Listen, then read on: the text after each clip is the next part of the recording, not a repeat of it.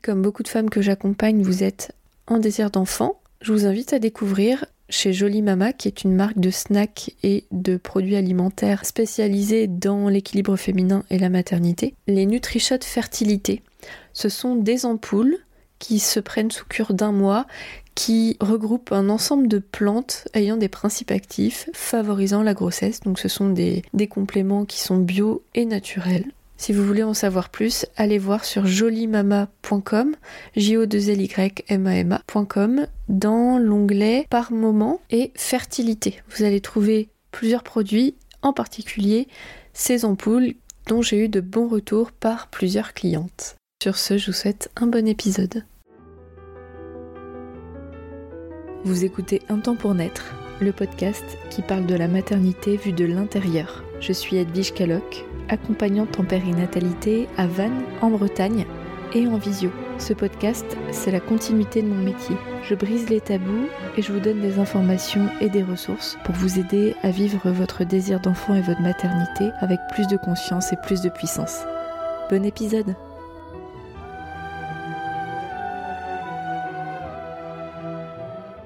Bonjour à tous, j'enregistre ce nouvel épisode en live depuis mon jardin. Donc il se peut qu'il y ait des petits bruits parasites de chats, de chats qui sont actuellement en train de se chamailler et euh, de voitures. C'est possible, voilà, mais j'avais vraiment envie de profiter de mon beau jardin, il est 20h30, il fait bon et c'est vraiment le meilleur endroit qui soit là actuellement pour enregistrer, donc j'espère que ce sera bien audible, mais je pense que oui. Euh, j'ai vraiment envie aujourd'hui d'aborder un sujet parce que plus mes recherches s'approfondissent sur le sujet, plus je me rends compte qu'on n'a pas les bons termes et c'est important pour moi de remettre les choses à leur place. Donc euh, forcément, si vous avez cliqué sur l'épisode, c'est que vous savez que je vais parler d'infertilité. Alors, il faut quand même que je vous explique pourquoi j'estime du coup que le mot infertilité n'a pas sa place parce que c'est pas très juste. Voilà, il faut que je vous explique. L'infertilité, c'est une case dans laquelle on va faire entrer des femmes ou des hommes ou des couples quand ils essayent de procréer depuis au moins un an euh, avec des vrais essais, c'est-à-dire que par exemple un couple avec euh, un homme militaire, euh, s'il est parti six mois, ben, si on a essayé pendant six mois mais que ça fait un an qu'on a le projet, on ne peut pas parler d'infertilité réellement. Voilà. Donc c'est un an d'essai infructueux de grossesse. Voilà. Et donc on a tendance vraiment, en tout cas en France, si vous êtes dans d'autres pays, dites-moi comment ça se passe, mais en France, on a vraiment cette tendance à à catégoriser les personnes et à les mettre dans des cases et à mettre un coup près, fertile slash infertile. Donc euh, la case la plus fréquente, enfin le moment le plus fréquent où on va mettre les femmes ou les hommes ou les couples dans la case d'infertilité, c'est au bout d'un an, vous essayez d'avoir un enfant, bon ben euh, on peut vous déclarer infertile, on va faire des bilans pour essayer de comprendre euh, comment ça marche. Encore que le comment ça marche est très relatif, mais. Et pourquoi je dis que ce mot finalement n'a pas trop sa place, c'est qu'en fait la fertilité, qui est la capacité reproductive euh, d'une espèce vivante. Euh, c'est pas que pour les humains, mais en revanche là on parle de l'humain. La fertilité d'une femme, d'un homme ou d'un couple va dépendre de tellement, tellement de facteurs que c'est difficile de parler d'infertilité. Je pense que le plus juste serait en fait de faire un bilan dès le projet bébé. En fait, ça peut être intéressant de voir euh, sur une échelle de 100, euh, disons que 100% c'est qu'on coche toutes les cases, on est bien dans sa peau, on a une super hygiène de vie, on n'est pas stressé, euh, on a des bonnes conditions de travail, on est bien entouré. Sur le plan du transgénérationnel, c'est plutôt clean. je ne fume pas, je ne bois pas. Dans notre relation de couple, tout va bien. Bon, ça n'existe pas, je pense que vous l'aurez compris. Hein. Rares sont les personnes que j'accompagne et qui cochent toutes les cases. En fait, non, ça n'existe pas. Qu'on se le dise quand même, mais disons que mon potentiel fertilité, euh, ça peut être bien d'avoir une sorte d'idée de, combien on est. Donc soit dès le début on se dit on, ne se prend pas la tête, on se pose pas la question et que même si euh, là comme ça à vue d'œil je pense qu'on est qu'à 20% parce qu'on fume ou euh, on a une hygiène de vie bof ou on a des, casseroles psychologiques, ben on, on essaye quand même. Mais en fait la fertilité c'est ce potentiel qui va reposer sur tellement d'éléments que il peut y avoir des choses qui vont bloquer, qui vont être très subtiles, ou d'autres qui vont être plus faciles à voir par l'œil médical. Mais disons que ranger les personnes dans une case infertile, ça déclasse. Et finalement, la durée d'un an, donc il y, a des personnes qui vont consulter plus tard, hein, mais on, sait que sur le plan médical, en tout cas, on peut déclarer, euh, enfin déposer ce mot infertilité. J'ai des chats qui grimpent devant moi dans des arbres, c'est magique, ils sont trop mignons. Euh, poser le mot infertilité, ça donne comme un coup près. Et ça, je trouve ça vraiment dur parce qu'en fait, ce que je constate aussi, c'est que on va établir une sorte d'état des lieux, donc on va, on va regarder, on va proposer au couple de, vérifier euh, comment ça se passe au niveau des ovaires, de l'utérus, des trompes, euh, au niveau du sperme, et, c'est très bien. Et vraiment, enfin, je, ne peux, je, ne, fais que de recommander de le faire. C'est pas ça le problème. Le problème, c'est qu'on laisse souvent les personnes seules avec ce bilan-là. Soit on dit, ben, ça va, en fait, tout va bien, donc on coche une nouvelle case, infertilité inexpliquée, et souvent on laisse les personnes avec ça. Donc c'est vachement difficile en fait parce qu'on te dit tout va bien dans le meilleur des mondes, et mais non mais ça marche pas en fait. Donc euh, qu'est-ce qu'on fait? Et souvent il n'y a pas de, il a pas d'aide, il n'y a pas de, il y a, rien de proposé, pas de relais euh, qui est transmis à d'autres professionnels que les personnes qui vont dépister, les gynécologues, les, les personnes qui travaillent dans les centres PMA ils ne peuvent pas tout faire, évidemment. C'est important de travailler en collaboration et de pouvoir dire aux, personnes concernées qu'il euh, y a des tas de choses à faire en dehors du médical, que tout est complémentaire. Et à contrario, si, admettons, euh, il y, a un problème euh, décelé, ce qui peut être positif parce qu'au moins on peut avancer. c'est souvent comme ça que les personnes l'interprètent, en tout cas dans les femmes et les, les couples que j'accompagne. Et eh ben, c'est comme un point malus, quoi. Et en fait, ça marche pas vraiment comme ça. C'est-à-dire qu'effectivement, si on constate que, par exemple, une trompe de Fallope est bouchée euh, et qu'on peut euh, intervenir pour euh, arranger la situation, bah, c'est génial. Et en fait, peut-être que ça peut suffire. Mais en fait, la fertilité, en dehors de, par exemple, si on prend le spermogramme, qui est l'analyse du sperme de l'homme pour savoir comment sont les spermatozoïdes, est-ce qu'ils sont présents, est-ce qu'ils sont en quantité suffisante, est-ce qu'ils sont mobiles, est-ce qu'ils sont bien formés. Euh, ce qu'on dit peu aux hommes, c'est que euh, il y a souvent euh, des spermatozoïdes qui vont être mal formés, mais c'est plutôt la quantité de spermatozoïdes sur ce nombre de mal formés qui va être importante. donc en soi, avoir des spermatozoïdes qui vont pas être bien formés s'il y a une très bonne quantité et que les, les biens, les bons sont mobiles, en fait, c'est pas un problème. Mais comment faire pour favoriser en fait un bon sperme?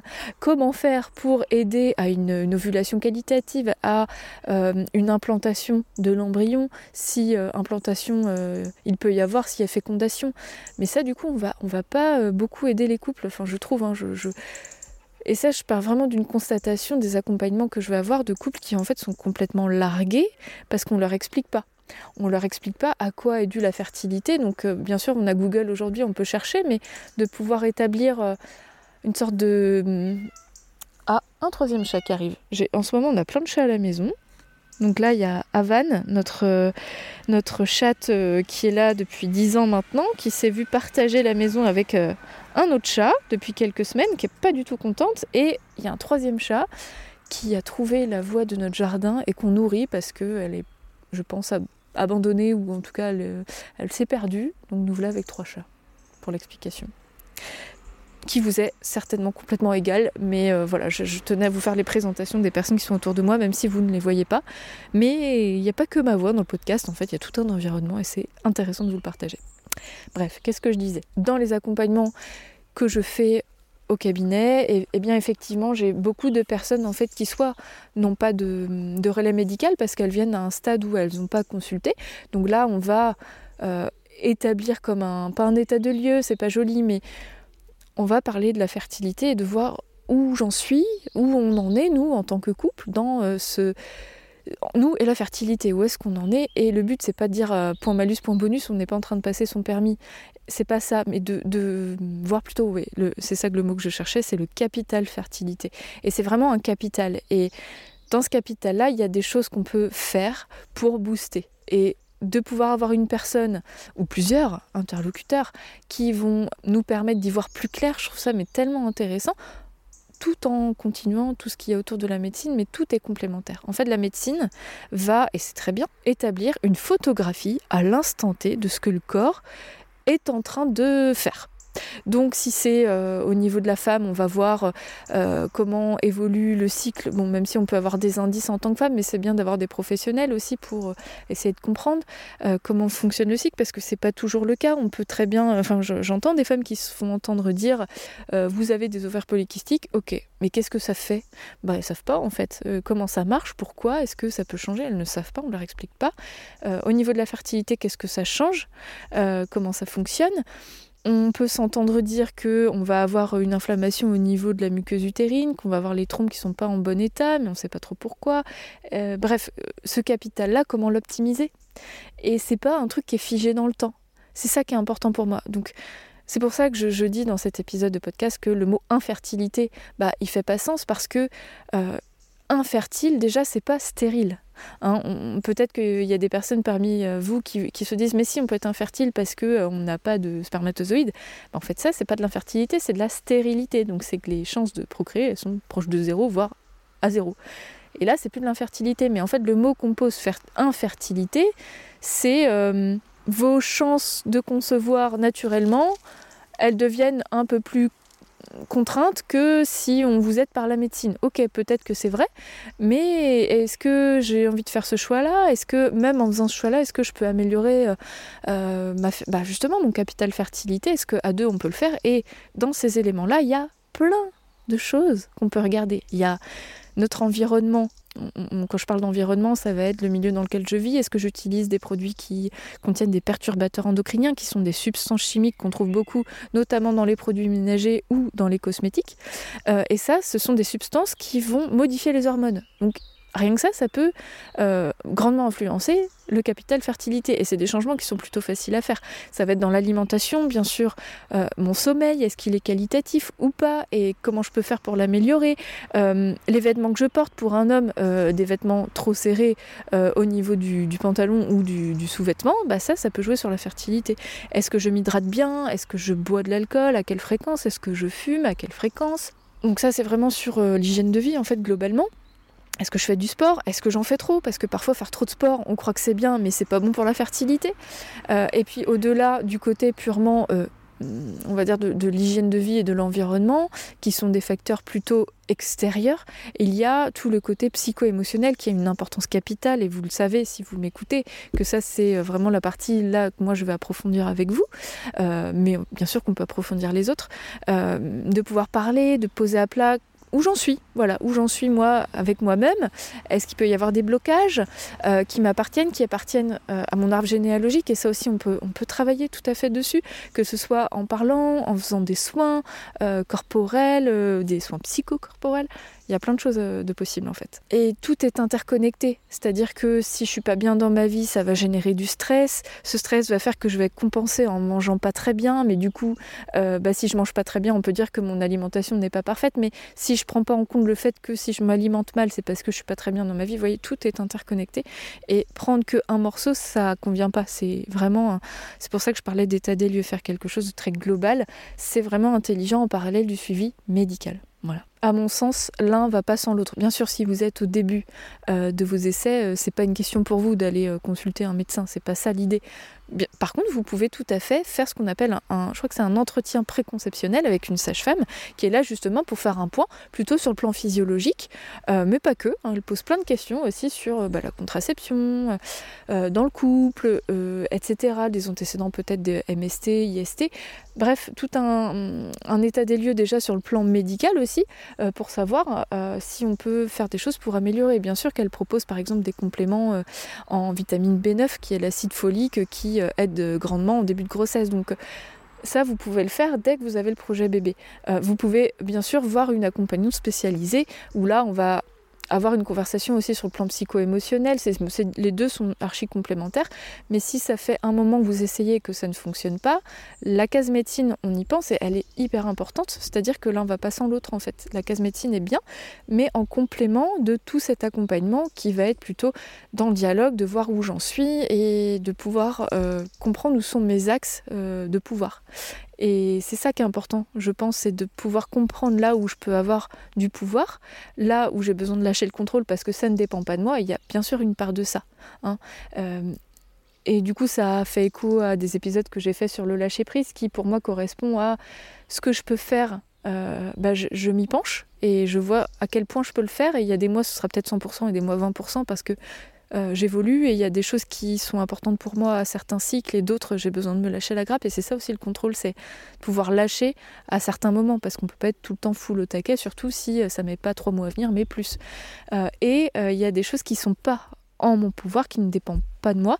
Une fois que j'ai coché les caisses de ce qui me semble être en mon pouvoir, là je lâche. Et parfois, euh, se dire ok je devrais pas euh, euh, pour là je devrais dormir et éteindre mon écran une heure avant parce que c'est ce qu'il y a de mieux pour moi mais là j'ai besoin d'entretenir ma relation de couple et on a envie de se mater une série parce que ça fait longtemps qu'on l'a pas fait et ça me fait du bien. Bah, ça peut être ça aussi hein, être dans le contrôle de ce qu'on peut lâcher. Donc tout est relatif c'est un subtil mélange entre de la résignation et de façon je peux rien contrôler et puis les médecins ont dit que j'étais infertile donc j'ai rien à faire. Si, si, si, on a toujours des choses à faire et il faut que je coche toutes les cases et il faut que je maîtrise tout. C'est un subtil mélange entre les deux et c'est de ça aussi dont on parle en accompagnement. Voilà, bref. Je pense que j'ai fait le tour de mon sujet pour aujourd'hui. Donc je résume ce que j'avais envie de dire à la base. L'idée de base, c'est que le mot infertilité, il met dans une case, on passe de fertile à infertile, c'est assez dégradant, c'est euh, ça vient toucher aussi notre ego d'humain de euh, je suis incapable, infertile, incapable, ça commence par, euh, par le, le, même préfixe et il y a beaucoup de personnes qui vont se sentir incapables de faire des enfants et c'est vachement dur à entendre ça. Bah en fait c'est pas comme ça que ça marche. C'est pas comme ça que ça marche. Il se trouve que là, je, je constate que ça ne fonctionne pas. Je vais faire un point avec la médecine et avec un autre accompagnement pour comprendre où j'en suis dans ce fameux capital fertilité, comment je peux le booster, comment est-ce que j'ai envie de le booster, quelles sont mes priorités dans mon couple, etc. Et ça, je, tiens à préciser que si vous êtes en couple, ce qui est souvent le cas quand on essaye d'avoir un enfant, pas tout le temps, mais souvent, si vous êtes en couple, c'est bien de le faire à deux. Parce que moi, j'ai souvent les femmes qui viennent me voir toutes seules. C'est bien, mais c'est pas suffisant. Voilà, c'est important que ça se fasse pour tous les deux. Si vous êtes deux dans l'aventure, c'est à vous deux d'avancer sur ce chemin-là. Je sais que c'est pas toujours simple euh, d'ouvrir la voie aux hommes à ça, même si j'ai des hommes qui sont demandeurs dès le début et c'est même eux qui me contactent. Ça arrive, mais c'est souvent les femmes. Si c'est difficile euh, et que vous êtes une femme qui m'écoutez, que c'est difficile pour, euh, vous d'en parler à votre homme, bah en fait c'est vraiment important de poser les bases et de se dire ok, est-ce que c'est notre projet j'ai l'impression d'être Emmanuel Macron en disant ça, c'est perturbant. Si c'est notre projet, eh bien c'est important qu'on puisse en parler, mais pas que ça devienne un sujet de prise de tête, mais qu'on puisse justement mettre les choses à plat, communiquer ensemble et de voir, ok, où j'en suis sans se porter de jugement. C'est le but, c'est pas de se culpabiliser. Oh là là, je fume, mon Dieu, mon capital est horrible. C'est une des clés parmi euh, plusieurs. Est-ce que j'ai envie Est-ce que je peux arrêter Qu'est-ce que je peux faire? Mais ça, on en discute. Voilà, on n'est pas là pour dire alors il faut, il faut, il faut, il faut. C'est on fait un point. Voilà, et de, voir ce qui est possible, ce qui est moins possible, est-ce que j'ai du stress, est-ce que la cigarette me fait du bien, ok, est-ce qu'il y a d'autres choses, etc. etc. Et, moi, c'est vraiment comme ça que je vois les choses. J'ai hâte de savoir ce que vous en pensez, comment vous, vous, vous voyez euh, euh, le mot infertilité, qu'est-ce que ça vous fait, qu'est-ce que ça vous suggère, est-ce qu'il y a des choses que vous découvrez dans ce que j'aborde aujourd'hui? Si bien sûr vous avez besoin d'en parler, bah, je reste disponible, hein, comme d'habitude. Euh, mais vraiment, c'est important pour moi de trouver cet équilibre entre l'œil médical, l'œil autre, euh, je ne sais pas comment on peut l'appeler, global sur, euh, sur soi. Euh, et parce que la fertilité dépend de plein de petites choses autour de soi qui parfois peuvent faire la différence et qui vont changer le résultat d'un spermogramme alors qu'on ne nous avait pas forcément dit au cabinet, quoi, au cabinet médical. Bon allez, je vous laisse tranquille. Je vous souhaite une bonne fin de journée. Je ne sais pas si c'est la fin de journée d'ailleurs pour vous hâte de partager avec vous sur ce sujet et je vous dis à très bientôt. D'ailleurs, on est dans l'épisode 99, donc vous avez bien compris que la semaine prochaine, si vous m'écoutez euh, dès la sortie de l'épisode, bah, ce sera l'épisode 100. Donc je précise que je ne serai pas toute seule, je ne vous en dis pas plus, c'est la surprise. À bientôt. Merci pour votre écoute et votre confiance. Si vous aimez mon podcast, vous pouvez m'aider à le rendre plus visible en me mettant une note et un avis sur votre appli de podcast. Vous pouvez aussi partager auprès de vos proches qui sont concernés. Et si vous souhaitez vous aussi être accompagné sur votre chemin du désir d'enfant et de la maternité, mes séances se font au cabinet à Vannes ou à distance par visio. Envoyez-moi un message privé sur Insta ou un mail à edvige@intempournaître.fr. À bientôt.